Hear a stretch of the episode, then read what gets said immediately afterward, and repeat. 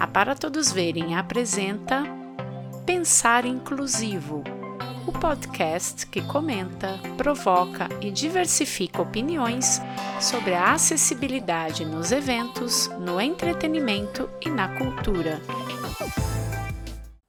Olá, eu sou Mari Sabino, sou uma mulher branca de pele clara, cabelos castanhos na altura dos ombros, tenho olhos castanhos esverdeados, boca pequena e hoje eu estou com um batom púrpura. Uso um vestido verde estampado com flores brancas. Atrás de mim, uma parede com cortina branca e alguns quadrinhos.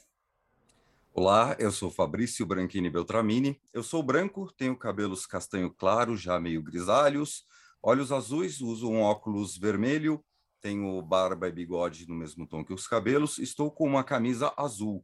Atrás de mim, uma prateleira com souvenirs e um quadro com fotos. Este é mais um episódio do Pensar Inclusivo, com o pensamento para uma boa audiodescrição. Basta boa vontade?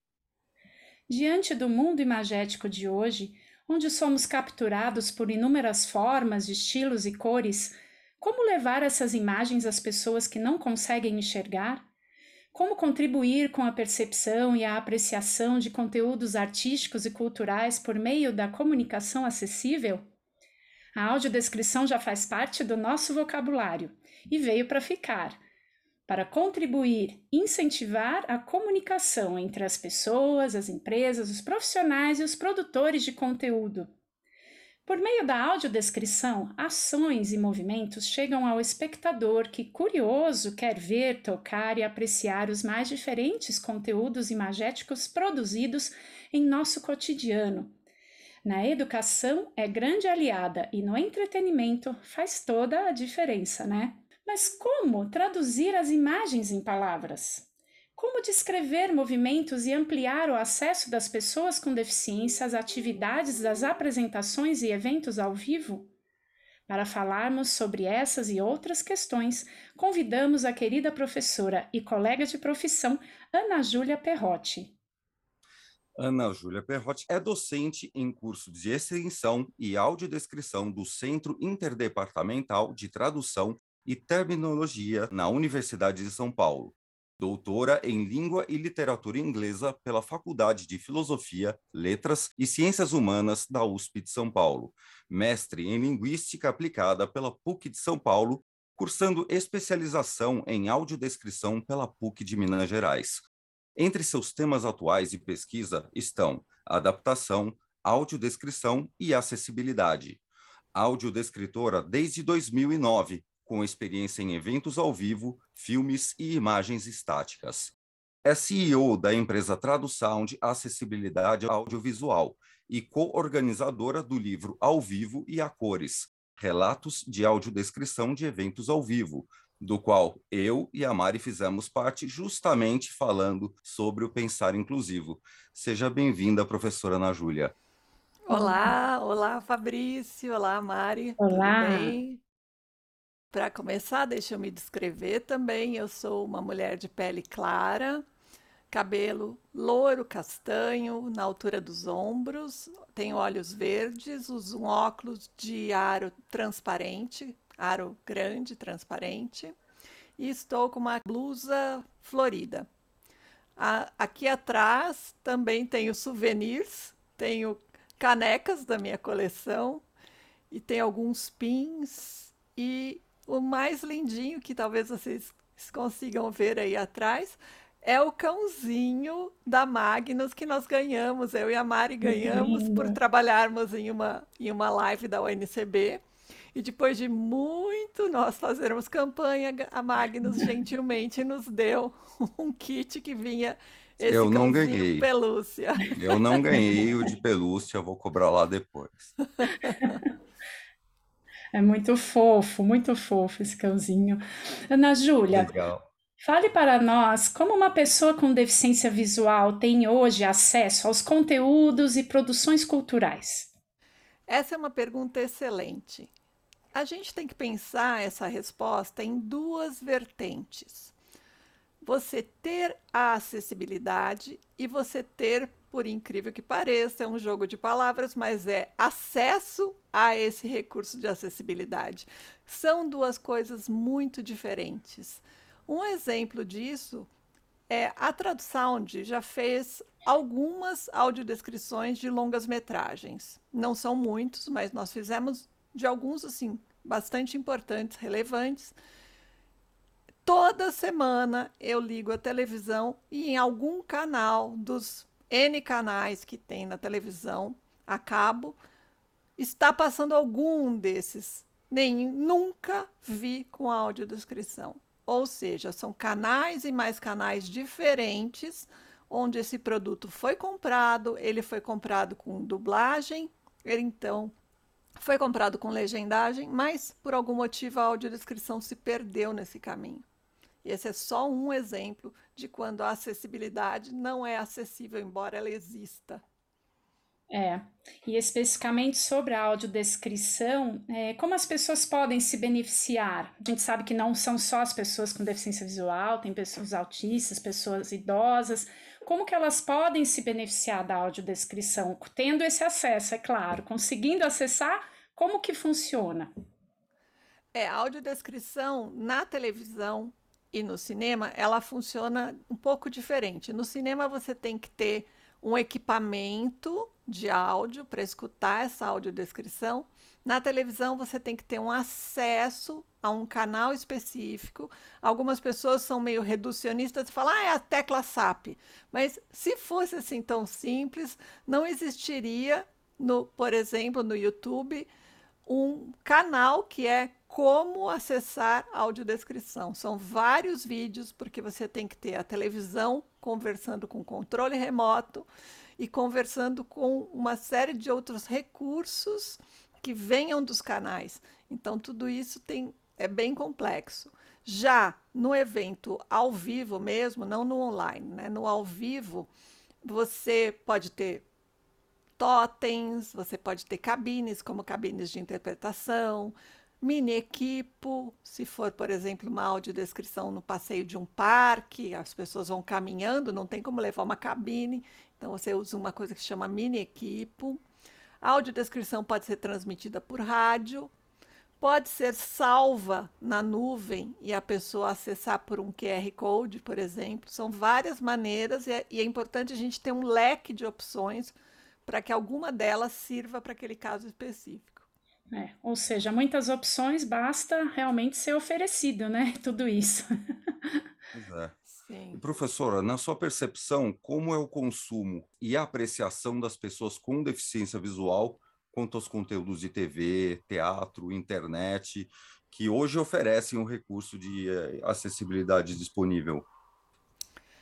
O que a gente percebe é, bom, primeiro a gente sabe, né, vocês também sabem, que não tem como a gente falar assim, pessoas com deficiência visual esperando conseguir uma resposta única. Todos sabemos que as pessoas com deficiência visual, antes de tudo, são pessoas e têm as suas diferenças. Um pode assistir uma coisa e adorar e o outro detestar uhum. simplesmente porque não gosta daquele gênero teatral ou daquele gênero é, musical, por exemplo. Mas deixando essas individualidades de lado, pensando assim, numa pessoa média assistindo alguma coisa que ela realmente goste, que ela esteja interessada, nós percebemos que existem basicamente dois grupos. As pessoas que já tiveram contato com a audiodescrição durante a formação escolar, e daí a importância da audiodescrição na escola, essas pessoas buscam e elas já lutam e exigem o direito que é delas de que tenha audiodescrição. As pessoas de uma certa idade ou que por algum motivo não tiveram contato, às vezes o que a gente percebe é que existe uma curva de.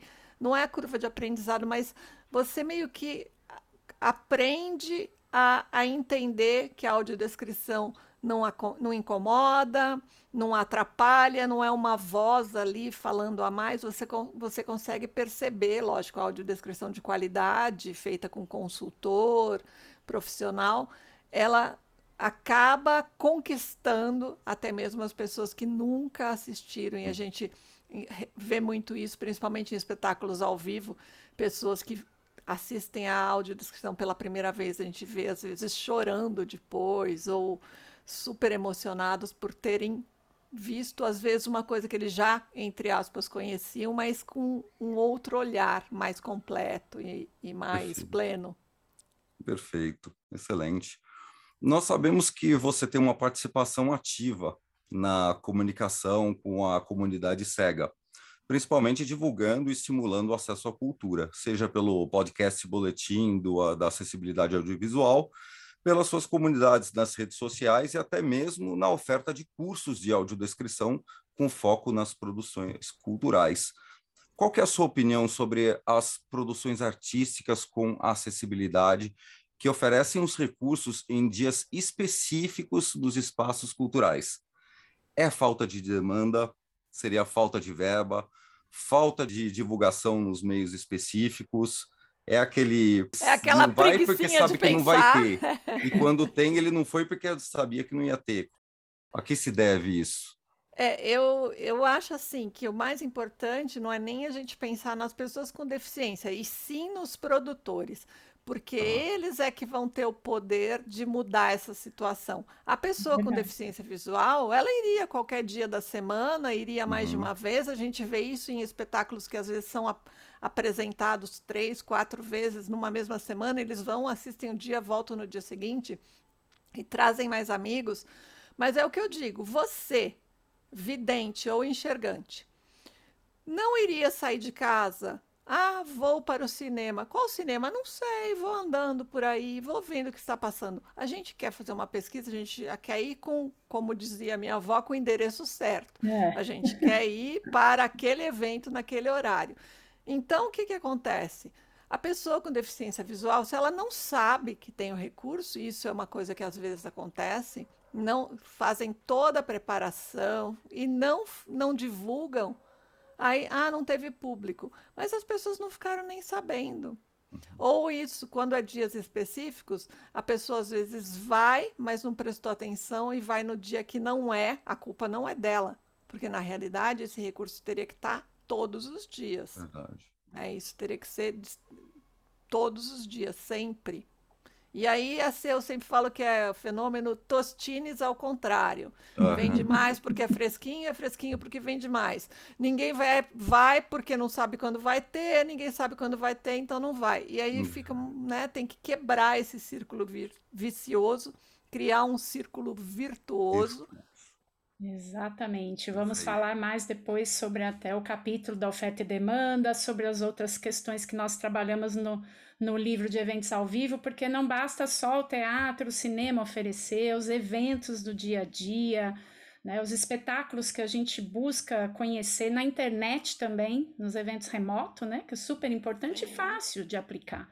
Basta realmente, como a professora mencionou, os produtores entenderem que existe esse mecanismo, existe o recurso e a tecnologia hoje para poder suprir todo esse trabalho, né?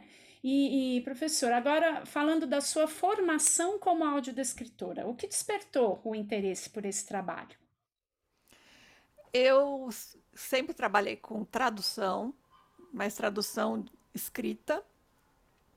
E eu era professora universitária na, na Uninove. A Uninove tem um curso de pós-graduação que, pelo menos na época, há mais de 10 anos, havia uma disciplina, imagino que ainda tenha, chamada audiodescrição e eu fui chamada, porque eu já dava aula de prática de tradução, dava aula de tradução audiovisual, e aí me chamaram para dar aula de audiodescrição. Só que eu já tinha estudado o assunto, mas nunca tinha dado aula. Então eu falei: olha, eu vou precisar de um tempo, alguns meses, para eu me preparar, porque uma coisa é você aprender sobre a coisa e uma coisa é você ensinar. E eu acho que fui muito bem sucedida como professora dessas minhas primeiras turmas tem muita gente boa que se formou pela Uninove no curso de especialização em tradução e foram tocados pela audiodescrição. Temos algumas pessoas que estão em Portugal fazendo mestrado, fazendo doutorado. Temos a Kelly Alcântara, que trabalha na, na Bandeirantes. Temos várias pessoas da, dessa, dessa, vamos dizer, leva inicial de dois, três anos que eu dei aula lá. E aí, depois disso, eu passei a fazer, me começaram a me chamar para fazer roteiros, porque eu, ah, você é professor, então você pode fazer roteiros. Eu comecei a fazer roteiros para audiodescrição e depois, junto com o Rafael Nimoy, a gente criou o estúdio da Tradução, onde a gente oferece tudo, desde o roteiro, a mixagem, a gravação, toda, todas as etapas da audiodescrição, tanto para eventos gravados quanto ao vivo. É interessante porque justamente a gente fez hoje a provocação, e aí falando sobre essa provocação dos cursos, da profissão da audiodescrição, hoje existem muitos tutoriais nas redes sociais, workshops, manuais, ah, baixe e saiba como, né? Então, eles estão disponíveis na internet sobre como fazer uma audiodescrição. E, inclusive, uma ideia mais assistencialista, digamos assim, de contribuir com a comunicação com as pessoas que necessitam do recurso. É isso mesmo? Basta só alguma técnica e boa vontade para você ser um bom audiodescritor? Eu acho assim, a técnica e a boa vontade são indispensáveis, mas não, se a palavra que nós vamos usar é basta isso, não. Lógico que não basta isso. O que acontece é o seguinte, eu sempre digo assim, as pessoas falam: ah, eu fiz o seu curso de audiodescrição, mas e como eu vou fazer audiodescrição nas minhas redes sociais? São duas coisas bastante diferentes. Uma coisa é a audiodescrição amadora e outra coisa é a audiodescrição profissional. É fácil entender.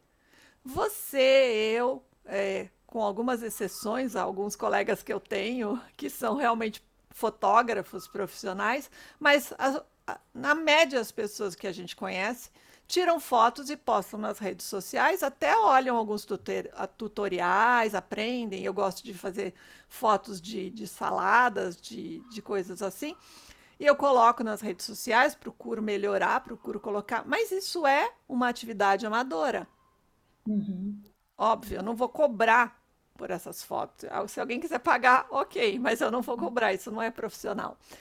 Agora, se eu fosse fazer um trabalho de, gra... de fotos profissionais, só o tutorial adianta? Não, é a mesma coisa. Se você for colocar uma, uma descrição por cortesia nas suas fotos, é legal. Eu acho super legal que qualquer um faça isso. Põe a descrição da melhor maneira que puder. Agora, se eu me intitulo audiodescritor ou audiodescritora profissional, eu tenho que fazer cursos, eu tenho que ter educação continuada, tenho que trabalhar sempre com um consultor ou consultora, não se admite uhum. audiodescrição profissional Isso é que é não tenha é. um, audio, um consultor ou consultora. Então aí são duas, são duas coisas diferentes. Do mesmo modo que a gente assiste a Rita Lobo e vai lá e vai lá pilotar fogão, faz alguma coisa, isso não nos torna chefs. Exato. Ainda nessa no, no viés do profissionalismo, como que se dá a formação de um audiodescritor? A formação do audiodescritor, neste momento em que nós estamos conversando, não existe uma faculdade de audiodescrição. Então, não teria como a pessoa fazer uma faculdade de audiodescrição neste momento, em nível de graduação. O que uhum. existem são cursos de extensão, oficinas, cursos livres e alguns cursos de especialização que são oferecidos de tempos em tempos. A Federal de, de Juiz de Fora ofereceu uns cursos excelentes, agora não tem oferecido, não sei se quando vai voltar. A Estadual do Ceará tem alguns outros polos que oferecem. Neste momento, o curso que está sendo oferecido é da PUC de Minas Gerais, onde eu estou fazendo como aluna, porque eu não tinha um título de especialista em audiodescrição, até porque não, é, raramente é oferecido. Uhum. E, então, eu estou fazendo esse curso e vai ter, parece que agora vai abrir em março, uma nova turma desse curso, mas é especialização. Então, são, é um ano e meio de curso, duas noites por semana, online, 100% online. Perfeito. São essas as formações que tem. De qualquer forma, a gente tem que sempre acreditar na educação continuada. Qualquer Sim. curso que você faça, nunca. Tem gente que fala assim, professora, 40 minutos, é, desculpa, 40 horas, 40 horas. é suficiente para. nem 400 nem 4 mil é suficiente. Você nunca vai estar formado. Uhum. Cada objeto a ser audiodescrito é um universo em si. Você vai ter que estar sempre estudando. Perfeito. Professor, fazendo uma analogia, a língua brasileira de sinais é um idioma, com regras e com vocábulos bem estruturados, apesar da constante flexibilização necessária para a condução da comunicação. Já a audiodescrição não é um idioma, mas um recurso. Há diferenças na maneira de se ensinar, se conduzir a, a comunicação? É esperado que haja linhas diferentes de trabalho? Sim, a audiodescrição, ela a gente pode pensar nela, e eu penso assim, existem, a gente sabe que existem outras correntes, mas eu entendo a audiodescrição como uma modalidade de tradução, tradução intersemiótica. Uhum. Traduz de uma linguagem para outra, no caso da linguagem visual. não verbal e visual, imagem, para a linguagem verbal, verbal, verbo, palavras, para palavras. Como qualquer tradução, você vai ter variações segundo o objeto audiodescrito, no caso da audiodescrição, segundo o público-alvo, segundo escopos. Ai, professora, o que é escopos? Então, aí fica uma dica. Quer se aprofundar em audiodescrição? É lógico que já existem artigos de audiodescrição excelentes, mas se você quer se aprofundar na base, na formação da audiodescrição, Vá beber na fonte, vá buscar os textos de teoria da tradução e prática da tradução. Mesmo se está falando de, de tradução oral ou de tradução de textos escritos, ou seja, textos de tradução de interpretação, pode, você pode se beneficiar. Por exemplo, já tem vários estudiosos que falaram sobre a teoria do escopos, ou seja, qual é o objetivo uma mesma imagem, se essa imagem vai estar num livro didático, ou se ela vai estar no museu, ou se ela vai estar decorando a sala onde está acontecendo uma novela, alguma coisa assim, ela será audiodescrita de maneiras diferentes, porque o uhum. objetivo, o escopo, o seu objetivo é diferente. Perfeito, é justamente essa, essa questão da segmentação que eu acho importante a gente falar, até porque também, assim como a tradução em idiomas, é, tem outras questões que, que podem ser vistas como a locução da audiodescrição, a narração, ela tem uma técnica, a forma de escrita do roteiro, ela tem uma técnica, e mesmo assim há essas variações em relação à segmentação. E aí, voltando um pouquinho sobre o aperfeiçoamento, que a professora estava comentando em relação à educação continuada, nós, inclusive, fizemos o nosso primeiro curso com a professora, o nosso curso de audiodescrição, e depois continuamos, e até hoje, né, nos aperfeiçoando para melhor atender as demandas do mercado. Como é que é a questão desse segmento? Quais são os cursos hoje? Já existem cursos segmentados, então eu quero fazer uma audiodescrição para cinema, eu quero trabalhar na audiodescrição somente de figuras estáticas. É possível hoje descobrir isso, esses cursos? Sim, sim. Existem alguns cursos. É, eu também sou viciada em fazer cursos, então às vezes eu encontro os meus alunos junto comigo, sentado aprendendo. Eles falam: Nossa, professora, você está fazendo curso? Eu falei: A gente tem que aprender a vida inteira. Eu já fiz agora, durante a pandemia, audiodescrição de quadrinhos, já fiz um curso de audiodescrição de quadrinhos, já fiz um curso de audiodescrição de charges, audiodescrição de imagens de redes sociais, fora os N cursos maravilhosos que foram oferecidos e que eu não a gente, infelizmente, tem que trabalhar e não pode ficar fazendo. Mas é ficar de olho, ficar, acessar eu tenho uma página no Facebook que chama Audiodescrevendo, com V maiúsculo. Vocês podem por lá, eu sempre, todos os cursos. Ah, mas Júlia, você só põe os seus cursos? Não, eu ponho o curso de qualquer pessoa que a gente saiba que faz um curso de qualidade, que faz um curso legal, de todas as professoras e professores que têm algum curso para oferecer que a gente conhece, que sabe que são bons, a gente divulga. E são vários tipos, tem vários cursos segmentados. Muito bom, inclusive para os profissionais que estão começando também a, a, a, atuar em determinado setor, até na área cultural, que aqui é o nosso foco, artística, né? Eles podem vir a complementar a produção, o estilo da produção, a concepção da produção, entendendo um pouco mais da audiodescrição. Isso é muito interessante. E, e, falando agora da, do sistema de ensino hoje, como que os professores e as instituições podem contribuir para o aprendizado das pessoas com deficiência por meio da audiodescrição? Eu acho que é bastante importante que todos os professores, primeiro, saibam o que é o recurso de audiodescrição e entendam que, mesmo que ele, ele ou ela não seja um audiodescritor, essa pessoa pode fazer aulas mais acessíveis. O que, que é uma aula mais acessível? Eu não chegar pro, na aula e dizer aqui, neste lugar, aqui, apontar alguma coisa que a, o aluno não está enxergando. Isso é um, só um detalhe promover visitas guiadas pela escola para que os alunos conheçam a escola, saibam e com isso tenham mais possibilidade de caminhar sozinhos e ter é, o que a gente chama de acessibilidade e independência. Existem vários, porque assim, o material didático em si, ele já é audiodescrito. Então, também existe um treinamento, né? a gente voltando lá nos cursos específicos, existem treinamentos específicos para audiodescrição de materiais didáticos. Aliás, o seu, né? Também de, tem um, né? É, acabei de, de lançar, relançar, né? foi totalmente atualizado.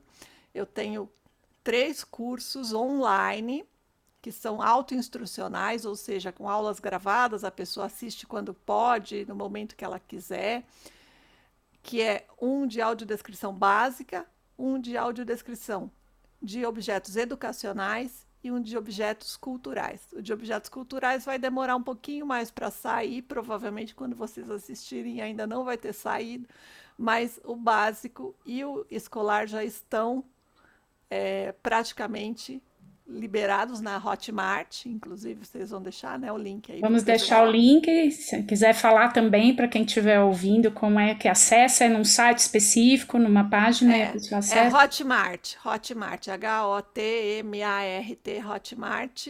Eu acho que entrando lá e colocando busca de cursos audiodescrição já deve chegar no, nos cursos. Legal. Espero. a gente deixa o link direto o curso, sim. tá? Bem, além dos cursos sobre acessibilidade comunicacional, há também livros e artigos publicados sobre o tema. E a professora Ana Júlia é autora de muitos conteúdos hoje disponibilizados na rede, como o livro já mencionado aqui sobre a audiodescrição em eventos ao vivo. Ana Júlia, conte para nós, por favor, um pouquinho sobre a ideia do livro e como as pessoas podem acessar e saber mais sobre como são realizados os eventos ao vivo com audiodescrição. O livro Ao Vivo e a Cores, audiodescrição de eventos online remotos, ele foi criado no meio da pandemia. Nós estávamos bem no comecinho da pandemia e começaram a surgir os eventos, as famosas lives musicais. E o que acontecia? As pessoas precisavam fazer audiodescrição de eventos ao vivo, tanto presenciais quanto remotos, e a gente percebeu, começou a conversar com as pessoas, tivemos tempo, porque ficamos todos em casa, e aí tivemos mais tempo para conversar e perceber que as pessoas estavam, como a gente diz, reinventando a roda várias vezes. Então, nós tínhamos grupos de pessoas fazendo eventos ao vivo no norte, no nordeste, no sul, no centro-oeste, no sudeste, no resto do mundo não havia nada escrito, não havia nada documentado, eventos maravilhosos estavam sendo feitos, as pessoas faziam todo um processo para criar a audiodescrição desses eventos. E aí o outro que ia fazer um evento do mesmo tipo tinha que começar do zero. Do zero. E aí nós eu, eu falei, não existe material sobre isso. Então eu saí convidando autores, as pessoas mais renomadas, os maiores expoentes em cada área, para que fizessem capítulos, 28 autores, entre os quais os dois que aqui estão, Mari e Fabrício, e mais eu e a Fernanda Braincha, que fomos as organizadoras de tudo isso e vários outros. Eu não gosto de falar os outros nomes, porque com 28, lógico que eu vou esquecer algum, mas aí vocês entrem lá, a própria Amazon, onde o livro está disponível, vocês podem clicar e ver o sumário, ver os capítulos que tem. São capítulos sobre audiodescrição de museus, audiodescrição de casamentos, audiodescrição de eventos acadêmicos, fora as matérias básicas, um capítulo sobre consultoria, narração de audiodescrição, o pensar inclusivo. Nós temos também a palavra de uma produtora de eventos com acessibilidade. Dani, muito bacana. A Dani Martins, que deu é. um, um show a respeito disso. Então é bem interessante, deem uma olhada lá nos capítulos. O professor Joel Snyder fez um capítulo sobre a, a audiodescrição da posse de vários presidentes dos Estados Unidos e sobre um eclipse lunar. Então é bastante interessante porque é variado, dá para você, de repente, vai ter um evento ao vivo, pegar o livro e usar como referência o que é que já foi feito. E nós pretendemos em breve fazer uma segunda edição porque por conta da, da, da pandemia também muita gente estava super atolado de trabalho e não conseguiu contribuir. Falou: olha, gostaria muito, e a gente vai ter provavelmente uma próxima edição com mais alguns, Oba. mais alguns capítulos. Oba, e super atualizado, isso é legal o pessoal saber, porque é um trabalho que está acontecendo por todo o país, né? E até fora também. A gente está trazendo os exemplos no livro, eu acho que é uma, uma. E com uma linguagem bem acessível, não é uma linguagem técnica, Sim, então... São, é, são, relatos de casos, exatamente. Uhum. O, o, subtítulo é Relatos de Casos de Audiodescrição.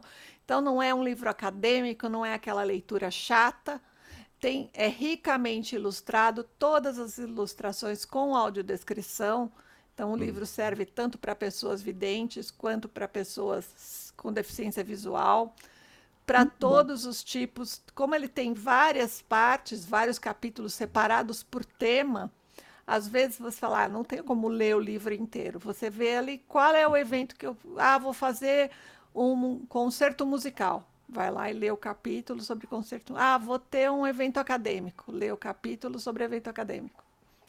Muito bom. Uma infinidade de temas, né? Interessante, por várias Sim. pessoas.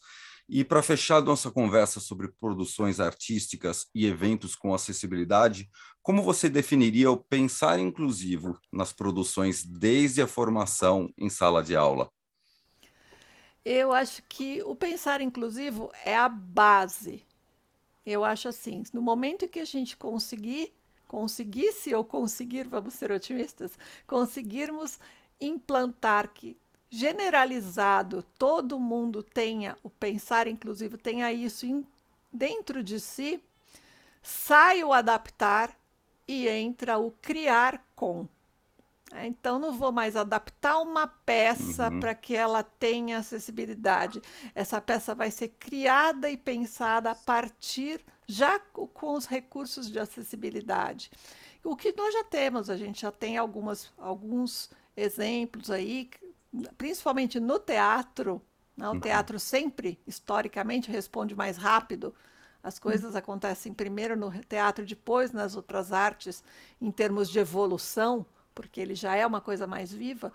E então a gente já tem, nós temos, por exemplo, algumas peças em que já quando a pessoa vai criar, ela já cria com a descrição os próprios personagens às vezes descrevem, ou um personagem a mais que é o descritor, mas ele é como se ele fo fosse alguém do casting, ele está vestido, ele está maquiado, então ele participa é, ali e ele faz as descrições. Às vezes, se é, se é cômico, ele faz as descrições é, de uma maneira mais engraçada, se é uma peça mais séria, ou então cada personagem faz a sua descrição, mas já tem vários caminhos, várias coisas muito interessantes que estão sendo criadas e que tem, isso tem que acontecer em todas as áreas, mesmo na, na escola, a, os professores quando estão montando a aula já pensarem, eu vou colocar esse vídeo, ele não tem descrição, então eu preciso uhum. descrever ao longo do vídeo? Eu vou usar esse, esse mapa, eu vou falar sobre uma coisa que está na lousa, eu tenho que já pensar na descrição de tudo isso.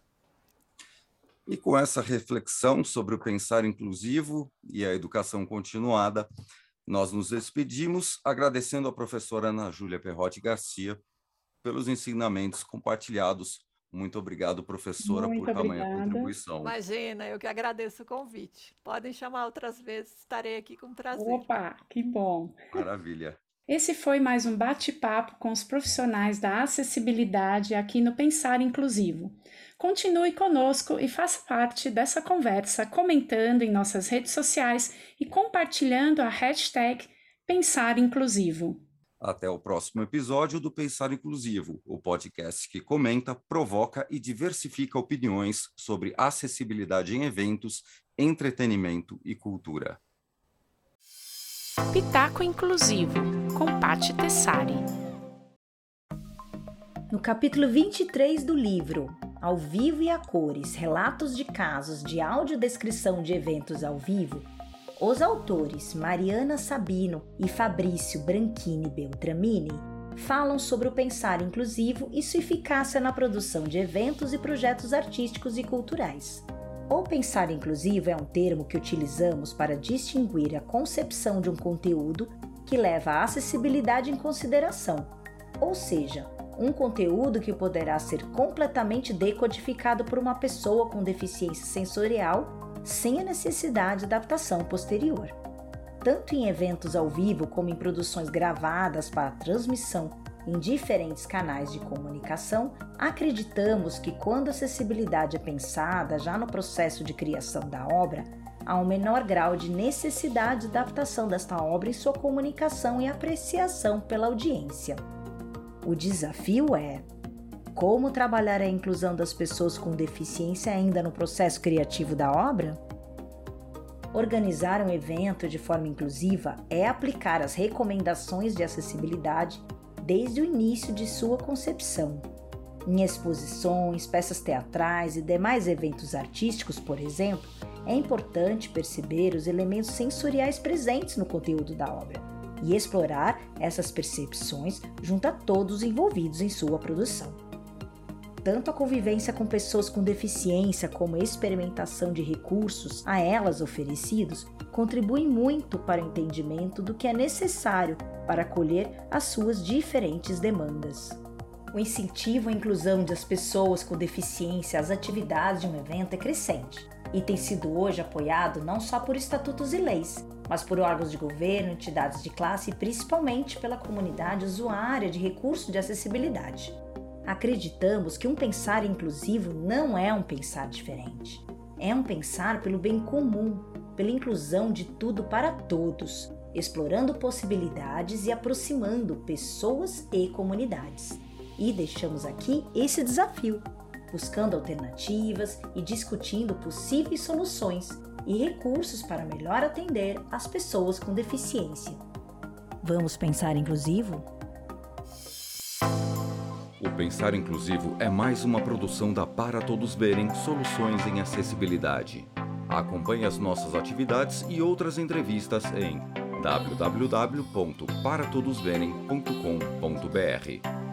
Também pelas redes sociais.